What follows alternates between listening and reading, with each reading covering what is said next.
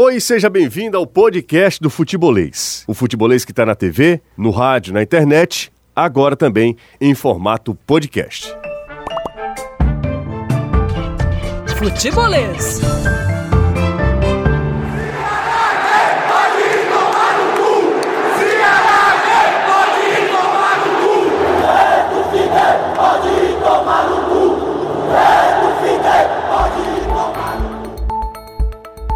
Pesquisa realizada pela USP em 10 capitais brasileiras diz o seguinte: 7,8% dos homens se dizem homossexuais e 2,6% bissexuais. Entre as mulheres, 4,9% se dizem homossexuais e 1,4% bissexuais. Futebol está inserido numa sociedade e é por isso que a gente vai abordar esse assunto tão espinhoso, que repercute tanto e que está tão em evidência nos estádios pelo Brasil: a homofobia.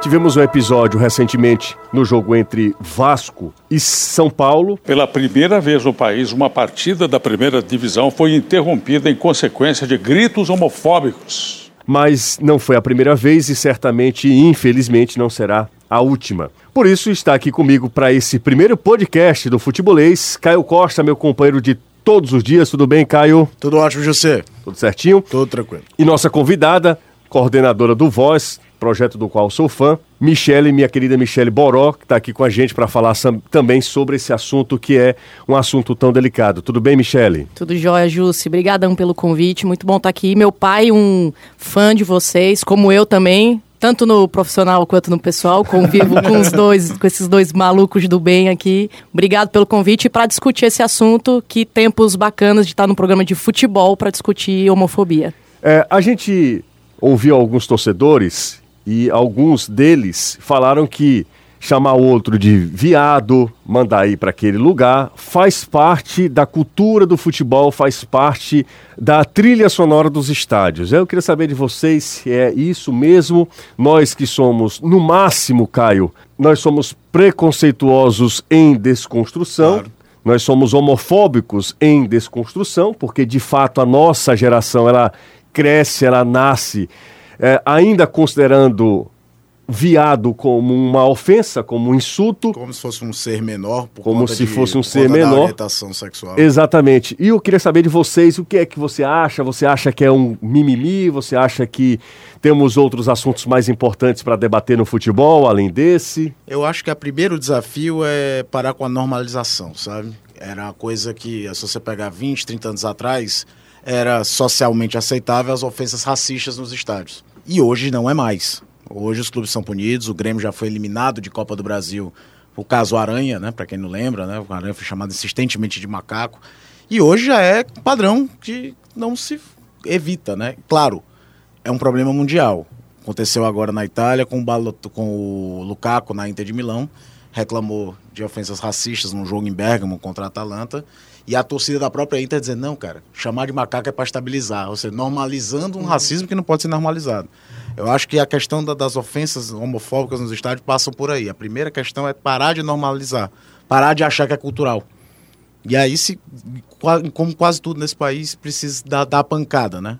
Você tem que punir de alguma forma para as pessoas entenderem que isso aqui é errado. Acho que é um processo longo, acho que não é uma coisa que vai acontecer nesse Campeonato Brasileiro, acho que é uma coisa, como você falou, de gerações. Mas precisa ter um pontapé inicial em algum momento que seja agora. É legal esse paralelo que o Caio fez aí com o racismo, porque eu inclusive já escrevi sobre isso. A gente lembra daqueles da segregação, né, daquelas plaquinhas em bares, em locais, principalmente nos Estados Unidos, com colored people, pessoas coloridas. Você separava, era segregação ali. Com o gay acontece a mesma coisa, às vezes até uma autossegregação. Existe a boate gay, a festa gay, a torcida gay, ou seja, é, são criados ambientes ali para o gay e para a lésbica se sentir mais à vontade, o que é um contrassenso, né? Porque você está isolando. É, e, e é, dessa naturalização surge essa coisa meio inconsciente também. Eu acredito que muita gente é, realmente fale sem, sem aquela maldade, sem a violência, porque é uma coisa entranhada, naturalizada. Mas o tempo muda, né? A gente tem que entender que, mesmo que seja inconsciente em alguns não tenha maldade, aquilo ali atinge muita gente afasta muita gente do esporte, que é para agregar, né? Para juntar quanto mais gente melhor. Há poucos dias, os clubes, eles, numa ação orquestrada pela CBF, né, é, publicaram em suas redes sociais um manifesto contra a homofobia. Inclusive, a arte era a, é a mesma. mesma. Com a as mesma, cores de cada clube. Com né? as cores da, de cada clube. É, tem que partir, você acha que tem que partir também das instituições, da CBF, ah, dos clubes? Ah, por exemplo, nós estamos num processo assim muito longe da Europa. Ah, quando há aquele movimento do orgulho LGBT, os clubes, os capitães dos, dos principais clubes da Europa usam uma taja com as cores né, do movimento. Acho que aqui ainda é um negócio muito distante, pelo que eu vejo, pelo, uh, pela maneira como o assunto ainda é tratado no futebol brasileiro, né? Sofre resistência dentro das próprias torcidas, né, José? É, o Fortaleza fez uma campanha agora de marketing espetacular a respeito dessa, em cima dessa história Sim. da campanha de homofobia, o Fortaleza fez a dele, né? O Ceará, por exemplo, publicou a da CBF, não se manifestou. É, que teve gente no próprio clube que olha assim, vai se preocupar com isso, vai contratar lateral direito como se uma coisa interferisse na outra. O departamento de marketing, de imagem do clube é uma coisa, o departamento de futebol é outra, completamente diferente. É, é, eu acho que o grande desafio também dos clubes é internamente, porque eu tenho certeza que numa diretoria de sete cabeças, três acham que o clube tem que se manifestar, quatro acham que não. E aí vira um balão de saio. E quase tudo hoje em dia é levado para uma via política partidária que não deveria ser levada. Essa é uma questão que é indiferente se o cara vota A, B, C ou D. Ninguém é, é, vai defender violência é, homofóbica porque vota no candidato A ou no candidato B. Então, acho que é um grande desafio, passa muito por aí. Agora, tem que sair da nave mãe. Tem que sair da CBF. É que nem a campanha de racismo. A campanha de racismo começou com o CBF e com, com a própria FIFA. Lembra, acho que na Copa do Mundo da, Fran, da, da Alemanha em 2006, os capitães liam, antes dos jogos, um manifesto contra o racismo. Isso a, a diminuiu a força, mas a campanha Say No to Racism da, da UEFA existe até hoje. Começa de lá. E lá eles têm um problema com relação ao racismo. Muito maior, né? Muito, muito sério. Como esse do que eu, que eu citei. Não, é, é, que os ultras, né, que seriam as torcidas organizadas deles, defendem alguns clubes, por exemplo, o Zenit da Rússia fala abertamente que não quer negro no time. O Malcolm foi contratado lá e os caras caíram de pau.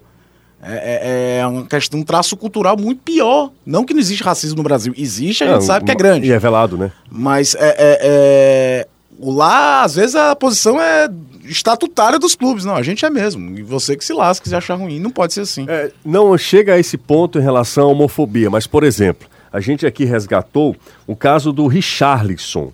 O Richarlison que, para quem não lembra, é, eu imagino que muita gente que acompanha o futebol sabe, convenhamos, né? Aqui ninguém está aqui para julgar ninguém, mas o Richarlison, dentro daquele universo machista de homens viris, que sempre são uh, um exemplo de vigor físico, o Richarlison se mostrava afeminado, até em alguns gestos.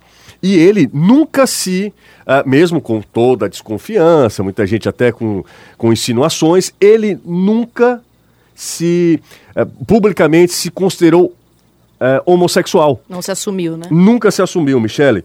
E numa entrevista para o Jorge Cajuru, a gente vai relembrar um trecho dessa entrevista, o Cajuru pergunta ao Richardson, inclusive participava dessa mesma entrevista, o irmão dele, o Alexandro, e o Richardson é, negou que era homossexual. Vamos ouvir. Se você fosse jornalista, você perguntaria ou não para o Richardson da opção sexual dele? Sim. Você perguntaria? Perguntaria. Então eu estou perguntando. Não. Sou heterossexual. Completamente. Completamente. Você acha que, Caio, é, o Richarlison foi em 2013 essa entrevista, entrevista ainda quando o Jorge Cajuru fazia, fazia, fazia parte uh, da equipe do esporte interativo. Você acha que o Richarlison, uh, de alguma maneira, não se assumiu gay é, porque de fato ele não era apenas um homem é, com trejeitos. Isso a gente nunca vai saber, né? Ou você acha que ele preservou a carreira dele? Ah, isso a gente nunca vai saber. Isso aí, vai surgir dele se ele for, se ele quiser se assumir. Enfim, também acho que não, existe, não, não deve existir uma obrigação se o cara é, é foro íntimo. Acho que é muito dele. O Richardson, a gente nota o preconceito com o Richardson é, em outros aspectos. Vou te dar um exemplo. O São Paulo fez um mural dos campeões tem jogador que não tem um décimo dos títulos que o Richardson teve pelo São Paulo que está lá. Visoli. Visoli foi um meio obscuro dos anos 80. O Richardson foi titular de um time tricampeão brasileiro. Primeiro time a ganhar três brasileiros seguidos desde 71. E ele não tá. A torcida organizada do São Paulo, ela gritava o nome de todos os jogadores antes de começar o jogo e não gritava o dele. Então ele foi um cara que, mesmo sem se declarar homossexual, sofreu muito na carreira, era julgado muitas vezes por conta de um jeito afeminado que ele tem. Então, não deixa de ser um traço de homofobia. Foi um cara que sofreu muito com isso, sim. E, e vai olhar o currículo de conquistas do Richardson. Poucos jogadores do futebol brasileiro têm tanta faixa de campeão. Ele poderia ter ido por Palmeiras, não foi, porque a organizada do Palmeiras proibiu a contratação do Richardson. A gente vai ouvir agora um trecho eh, dessa notícia trazida pela Jovem Pan. Ouve aí. Ontem, um jantar de confraternização no Palmeiras. O presidente Arnaldo Luiz Tironi comenda sua pizza, de repente Membros da uniformizada Mancha Alviverde, cerca de oito torcedores, entraram na festa. Aí o Tirone teve que receber esses torcedores, foi pressionado, disseram não vai trazer o Richarlison, ele não pode jogar aqui no Palmeiras. Ele, em outras coisas, insinuando outras situações do Richarlison. Ô Michele, nesse meio tão machista, uh, homofóbico, racista, mesmo que seja meio que disfarçado, porque no futebol nós temos uma uh, falsa impressão de que tudo pode, porque naquele momento há uma disputa. Você acha que o jogador, nesse. Uh, nós temos milhares de jogadores. Nenhum brasileiro hoje se assumiu gay. Você acha que é muito uh, preservando, repre, uh, desculpa, preservando a carreira e uh, tendo um receio de represália, de possíveis agressões? José, tenho, não tenho a menor dúvida disso, até porque a gente pode refletir isso, por exemplo, em outras áreas. É, a gente tem cantoras, por exemplo, da MPB, que passaram a vida inteira, com exceção, por exemplo, acho que de uma Cássia L. Mas Ana Carolina, por exemplo, durante muitos anos negou. Num esporte bem menos com a imagem de, de máscula, né? O Diogo, o Diogo Hipólito, que Exato. era de conhecimento geral, mas ele só veio sair do, do armário, só veio se revelar agora. Exatamente. Num esporte que não tem um décimo da carga de, de, de de masculinidade mesmo, talvez, né? De, de testosterona, de, de, de, do que tem o futebol. Mas a gente tem esse, esse, essa estatística ainda é muito baixa é, em praticamente todas as áreas de, de profissões públicas, né? Ator, cantor, é, o esporte principalmente, mas o esporte acho que principalmente pelo público ser majoritariamente masculino, mas talvez já, já seja por isso, já tem uma intimidação de atrair o o público feminino e no geral, né, Justo? Tu falou uns, uns dados no começo aí é, que eu, que sou, que sou gay, me assustei um pouco também, que a, o índice de, de, de, de pessoas assumidas é muito baixo para uma população. mulheres 4,9. É muito pouco, é muito pouco. E eu posso falar que eu tô, eu tô nesse meio. É, eu fui pro estádio no, no, último jogo e só comigo era uma turma de, de quase 20 meninas, todas gays. Então, até para você se assumir em qualquer aspecto, em qualquer ambiente, ainda é complicado no Brasil. Imagina no esporte. Eu acho que até o, falando do Richarlison, eu sou uma São Paulina, eu sofri um pouco com ele isso. Richarlison foi pro vôlei, não foi? Que eu acho que é até um ambiente mais, talvez mais receptivo é, ali. Pro... Ele jogou de forma, ele estava sem contrato. Naquele, né, é, naquele momento que ele estava ainda se decidindo se iria, porque ele volta ao futebol e volta a Chapecoense. E o Richardson né? é um ambiente familiar de futebol, é bom lembrar. Além do claro. Alexandre, irmão dele, o Lela, o pai dele, pai dele foi campeão brasileiro pelo, pelo Curitiba, Curitiba anos 80, né? Exatamente. Jogador do Noroeste, Bauru também durante muitos anos. Exatamente. Ele tinha um sonho de, de, um sonho para realizar que era jogar ao lado do irmão. Ele consegue isso no Atlético Mineiro. juntos. É, no Atlético Mineiro. Ele queria fazer isso no Palmeiras, como a gente ouviu, a, uma torcida organizada do Palmeiras. E teve é. um agafe de um, de um diretor do Palmeiras na época, não vou lembrar o nome que num programa, acho que do Milton Neves, na antiga, na Record, quando o Milton Neves estava na Record, tem algum jogador homossexual do Palmeiras? Não, ele foi pro São Paulo. Que deu uma, bafafá danado também na época. Foi um diretor de futebol do Palmeiras na época, 2006, 2007, por ali. E, e a, é bom que a Michele é, tenha se colocado é, com, com, essa, com, essa, é, com essa coragem, porque para quem não sabe, eu tô, vou falar aqui um, alguns dados aqui de assustar. Nós estamos no, uh, nos anos 2019 e ainda em seis países no mundo a, a homofobia é penalizada com morte. Não é que tem um preconceito. A homossexualidade. A né? homossexualidade, não, é... perdão. A homossexualidade, não a homofobia. Mas aí de uma coisa liga a outra. Né? Uhum. São estados homofóbicos que combatem a homofobia com morte, meus amigos. A Arábia Saudita, o Irã, o Iêmen, Sudão, a Nigéria e a Somália. Nesses seis países, a, um, a, a homossexualidade é, é crime, tratada né? como crime e não são penas de morte, tipo injeção letal, não, viu, Ju? É apedrejamento, eles são arremessados de prédios, enterrados vivos. Então é um negócio bem pesado. Recentemente você foi ao estádio. Sim. Você sofreu algum tipo. Aí agora não é a Michelle comentarista, a Michelle torcedora. Você sofreu algum tipo de preconceito? Olharam diferente? Você notou algum tipo de, de indiferença? Justo, não senti, porque eu acho que na, a gente estava também num, num, grupo de meninas solteiras. Não tinha ninguém, assim, de mão dada, trocando carinho, se abraçando. Na verdade, eu tive, uma, eu, eu tive uma surpresa muito boa na entrada do estádio, com duas meninas muito jovens, que elas entraram de mão dada e eu achei super corajoso, assim. Eu não... Eu confesso que eu, que sou assumida que não tenho travas com isso. Eu não sei se naquele ambiente ali de verdade do estádio eu teria a mesma ousadia, é, porque ali, como vocês falaram, é, envolve emoção. Ali é muita gente acho que vai para jogar um estresse do dia também, uma raiva de outras coisas que não tem a ver com o futebol. E tem o álcool também que dá uma, uma acelerada ali na emoção. Então eu não sei se eu teria coragem. Mas estou voltando para o estádio agora. Fiquei muitos anos sem, sem frequentar por isso, por medo, mas vários medos. Quando você perguntou se acha que tinha que vir regra e punição de cima, eu sou muito eu fico muito preocupada quando a gente tem que aumentar muito rigidez de alguma coisa. Mas nesse caso acho que sim. Tanto é que, por exemplo, é, um rapaz no fim do jogo jogou um copo no campo.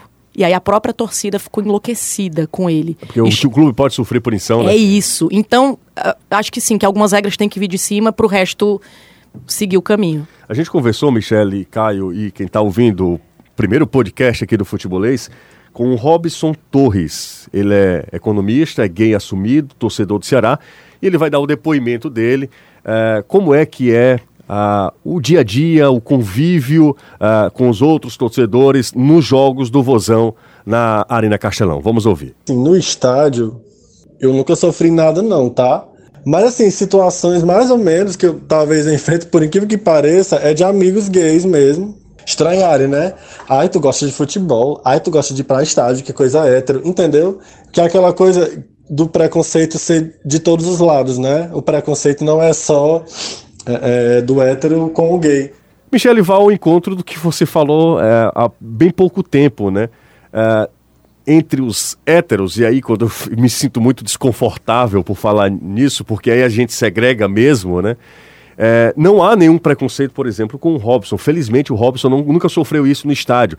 Porque se a gente for avaliar, o sentimento de pertencimento eu acho o negócio mais legal em um estádio de futebol. Você abraça quem você nem conhece. Ali estão é, é, representações de todas as classes sociais. É aquelas pessoas que você só encontra no estádio. No estádio. Né? Não faz parte nenhum do seu ciclo social em nada. Em nada, né? absolutamente nada. Estádio. O estádio hoje ele é setorizado. Aí você até dá uma divisão. Pelo valor do ingresso, você até faz uma divisão ali. Mas o ambiente do estádio ele é muito de pertencimento. Todos estão envolvidos por um mesmo amor, né? Por um mesmo amor.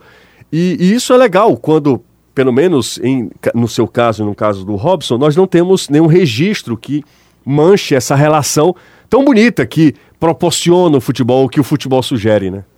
Bom, José, volto para o que a gente falou aqui, o Caio falou da, da, da naturalização, né? E daquilo que está tão entranhado. É a mesma coisa da gente ver, às vezes, mulheres extremamente machistas. Aquilo Sim. ali está entranhado. Então, o gay, ele sofreu durante muitos anos, ele viveu no armário, ainda vive hoje, como a gente disse, os dados de gays assumidos são muito baixos. Talvez possa ser um reflexo disso, assim. É, mas acho que a gente tem movimentos já. Eu tenho um amigo, João, é, que mora em Curitiba, é daqui, mas lá eles têm um time, eu não quero errar o nome, mas acho que é Capivaras, de gays. É um time gay. E eles organizam campeonatos. Então, de homens gays que amam jogar futebol, não só torcer, mas amam jogar futebol. E eles acabam organizando a própria liga deles ali para se reunir, para viver aquilo que, que, aquilo que eles gostam. Então, eu espero que tenha sido alguma coisa pontual, talvez um círculo de amizade aí do Robson também, que talvez não valha tanto a pena, ou que seja só aquela natureza, aquela coisa muito entranhada que eles também não conseguiram vencer ainda. A gente vai por intervalo, pois é. Nosso podcast tem intervalo, intervalo diferente, porque nós já somos patrocinados. Para dar uma quebra aqui no no assunto tão importante ainda. Daqui a pouco a gente volta. Venha, venha, venha, venha para o Ronce, queremos você aqui. É o Liquida Tudo Ronce, veja só, conjunto estéreo nacional 3 em 1. 3.990 cruzados à vista, ou 10 pagamentos de 485 cruzados, sem entrada. Este televisor nacional Color 14, 6.990 cruzados à vista, ou 10 pagamentos de 850 cruzados, sem entrada. É o Ronce liquidando tudo. Barato todo dia. Barato todo dia. Você lembra dessa, Caio? Você lembra? Eu lembro do, do, do Ronce. Ah, oh, claro que a Michelle não era nascida. Não. Michelle é novinha. Mais ou menos, né? Eu É, mais ou menos. 33 já, já, já... Não, então você. Tá calibrada. Você deve ter é, memória afetiva. memória afetiva. A gente tá, claro, brincando aqui, tirando onda também, porque é o momento de a gente relaxar. Ah, e, claro, falar de um assunto muito importante, um assunto muito pertinente. A gente conversou também eh, com um representante do Ministério Público. E a gente vai ouvir agora eh, o que é que o Ministério Público, porque há mesmo uma recomendação eh, e um movimento para que não haja gritos homofóbicos nos estádios. E aí eu queria perguntar rapidinho para vocês: mandar o cara para aquele outro lugar é um ato homofóbico ou é um grito libertador? Porque no dia a dia confesso que às vezes escapa. Antes era bem mais frequente, mas a mandar o cara para aquele lugar, como as torcidas de Ceará e Fortaleza, é, quase que são. É, é apenas uma troca da letra, mas a melodia é pra- é a mesma, inclusive, né? Você acha que é um. é- Eu acho que o grande princípio disso é, é- é- entra também, aí eu faço de novo um paralelo com o racismo. Quem mais pode falar se é homofobia ou não é o homossexual. Se eu possa, eu, eu não acho, mas o cara, cara, é, eu vou dizer, então é. Porque você é o cara que pode se sentir ofendido, não sou eu. Você tá entendendo o que eu quero dizer? Eu acho que me fiz claro. Não, eu entendi. Eu acho que não pode haver exagero. Por exemplo, vai tomar. Eu, eu acho que ali inconsciente. Ninguém tá pensando conscientemente. Estou falando isso aqui porque tomar é uma coisa de gay. É, então. o- Não, eu acho que é inconscientemente. Tanto é que é um palavrão que a gente usa mesmo mentalmente pra muitas outras coisas. Eu acho que nesse caso que conta mais é porque é muito. É bobo. O, Não- no jogo do Vasco e, e e São Paulo foi, era time de viado, né? Sim. E aí, aí fica bem claro. Ah, e aí quando, é, o- quando é direto, né? isso. Quando é, ei, Ceará, não sei o quê, Ceará não, gay. Aí é- quando é diretamente relacionado, sim. Mas acho que só o xingamento, o palavrão isolado, acho que a gente tem que tomar mais cuidado, porque pode ser um exagero. Então a gente ouviu o coordenador do Núcleo de Desporto e Defesa do Torcedor, o promotor Edivaldo França, que fala exatamente sobre isso, so- sobre esses gritos homofóbicos nos estádios do, do Ceará e eles estão tendo maior preocupação, porque isso, como a CBF já falou, a gente viu até o, o gesto do Daronca acaba, não pode, não, vi- time de viado não. Na leitura labial deu para ouvir bem. O- teve o, Vanderlei Luxemburgo, técnico do Vasco, Pediu. pedindo abertamente que não podia. Pedindo abertamente que não podia. Então a gente vai ouvir o coordenador do Núcleo de Desporto e Defesa do Torcedor, o promotor Edivaldo França. a homofobia no, no futebol. É, ela existe em todos os pontos da nossa vida. Infelizmente, os preconceitos, a falta de respeito pela opção sexual é um- uma situação muito grave e é uma imposição da sociedade é, ridícula.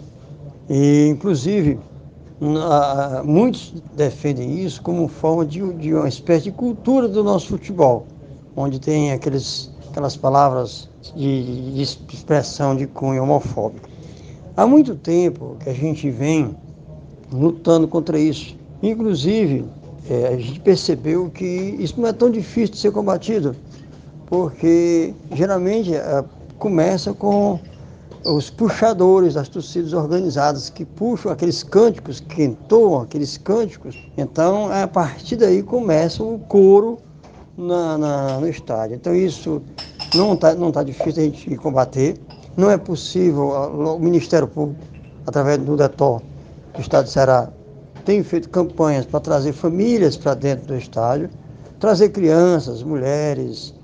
Então, e de repente, a gente se depara é, é, um choque quando elas veem, aquelas crianças escutam aquelas frases né, de cunho homofóbico, né, de preconceito.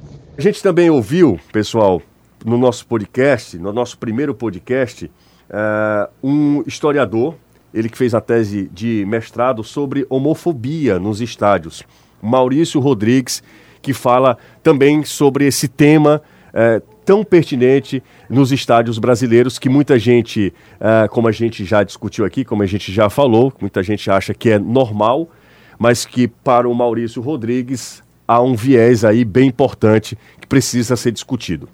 Acho que está num momento em que talvez seja muito mais visível os cantos de torcida, na dinâmica de arquibancada, de provocação da torcida rival. Claro que é um problema social, é um problema mais amplo. O Brasil é o país que mais mata pessoas LGBT no mundo e não se percebe que nesse contexto futebolístico é exacerbado. É uma marca a qual nenhum dos torcedores quer ter para si, né? Como se ser marcado, ser associado à homossexualidade fosse um defeito fosse algo que ah, te inferioriza diante dos outros adversários. Se a gente for pensar essa questão da, da homofobia, do machismo dentro do futebol, ele se dá em todos os níveis. Você vai pegar na educação escolar essa coisa, né? De meninos a bola de futebol, meninas, vocês vão jogar um outro jogo. E de acordo com o grupo Gay da Bahia, o GGB, o Brasil é o país com a maior quantidade de registro de crimes homofóbicos no mundo. Isso é preocupante, por isso, isso, é, esse dado, esse tema foi escolhido como nosso primeiro podcast.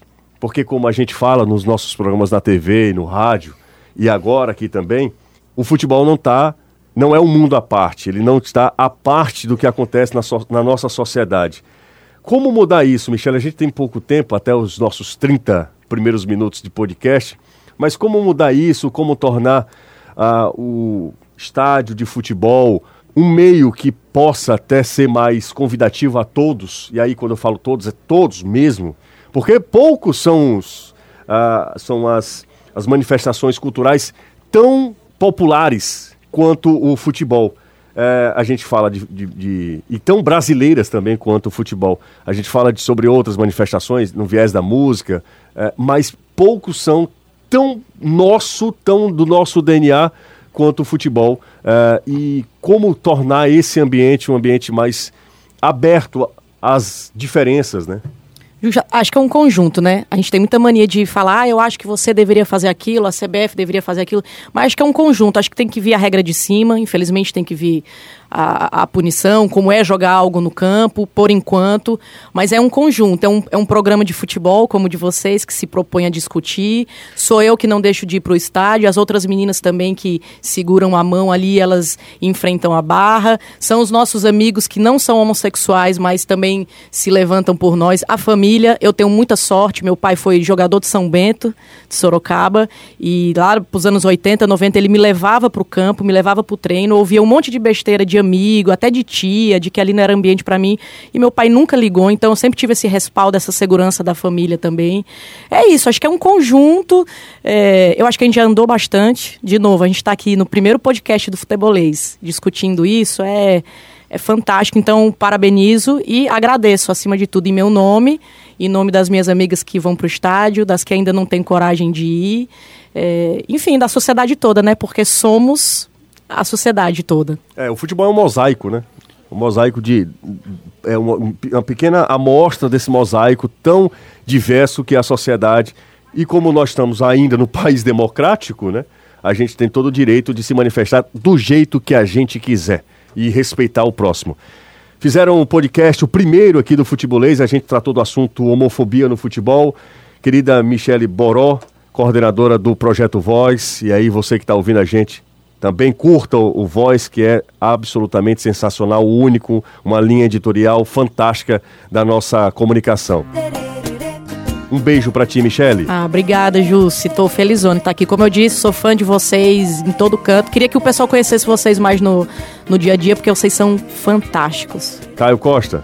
Valeu, José. Só para simplificar como é complicado, né? É, são pouquíssimos casos de jogadores que abertamente falaram sobre sua sexualidade. Tem o caso do Robbie Rogers, meia em ponta direita americano, que chegou a aposentar quando anunciou sua homossexualidade.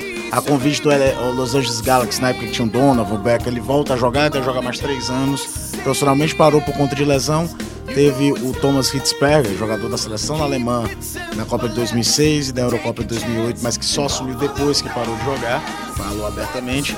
E existe o caso de um goleiro chamado Messi, no futebol do Rio Grande do Norte, que também assumiu e jogava até pouco tempo em times menores, mas futebol é o esporte profissional mais praticado do mundo. Você acha que só teve três? Não teve, né? Então é uma barreira muito grande. Grande abraço a todos, até uma próxima. Valeu, gente. Foi muito legal.